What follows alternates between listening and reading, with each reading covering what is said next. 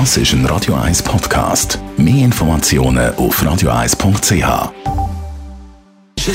Gesundheit und Wissenschaft auf Radio 1. Unterstützt vom Kopfwehzentrum Irlande Zürich. www.kopfwww.ch Welches ist die dreckigste Oberfläche in der Küche? Wo ist die meistens? Um das geht es in einer neuen Studie. Für die, die sich jetzt sagen, aber hallo, meine Küche ist sicher nicht dreckig. Schon klar, eure Küche die ist blitzblank.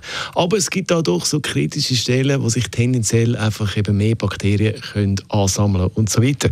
Und viele denken jetzt vielleicht, hm, das könnte das Brettchen sein, wo man die Sachen draufschneidet, zum Beispiel Fleisch draufschneidet. Das ist ein kritischer Ort, ein kritischer Punkt, eine kritische Stelle in der Küche. Aber in dieser Studie kommt man zu einem anderen Schluss. Zwar ist es nicht das Brettchen, wo man die Sachen draufschneidet, auch nicht irgendwie der Abwaschstrog, sondern auf Platz 1 sind Gewürzgläser, die kleinen oder größeren Gläser, wo man das Gewürz aufbewahrt, dort sammeln sich am meisten Bakterien an, wenn es nach dieser Studie geht. Warum? Man sieht, die Sachen, wo, beziehungsweise, ja, die Sachen, wo man sieht, die Oberfläche ist nicht sauber, die putzt man halt viel mehr, viel schneller als bei den Gewürzgläschen, wo man es eben zum Teil gar nicht sieht, dass die langsam aber sicher ein bisschen dreckig sind. Also, wenn das nächste Mal die Küche wieder auf Hochglanz poliert, denkt an die Gewürzgläser.